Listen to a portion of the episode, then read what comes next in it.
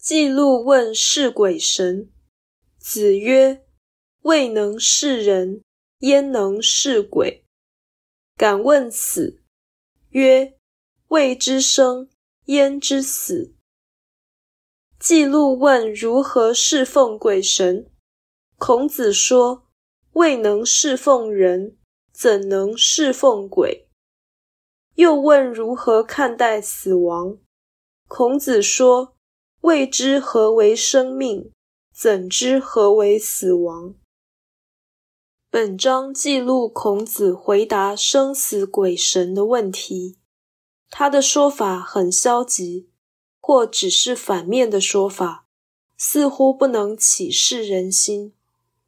但此文其实表示，超越人间的问题，它的答案或真相，必须基于对现世的了解，也就是事实，而不是直接加以判断或想象。换句话说，借由可知，人可以探索不可知；或者透过确定何为错误。人可以反推何为正确。以道德为例，人不必知道道德的意义，也可以行善，因为不为恶就是为善。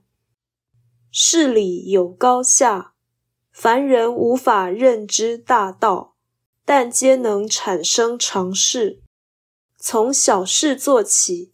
确实可以逐渐接近天理。虽然超越人间的真相是人生永远不能清楚知道的事，未能是人，焉能是鬼？意思是是人是是鬼的基础，是人越多，越知道怎样是鬼。但无论如何。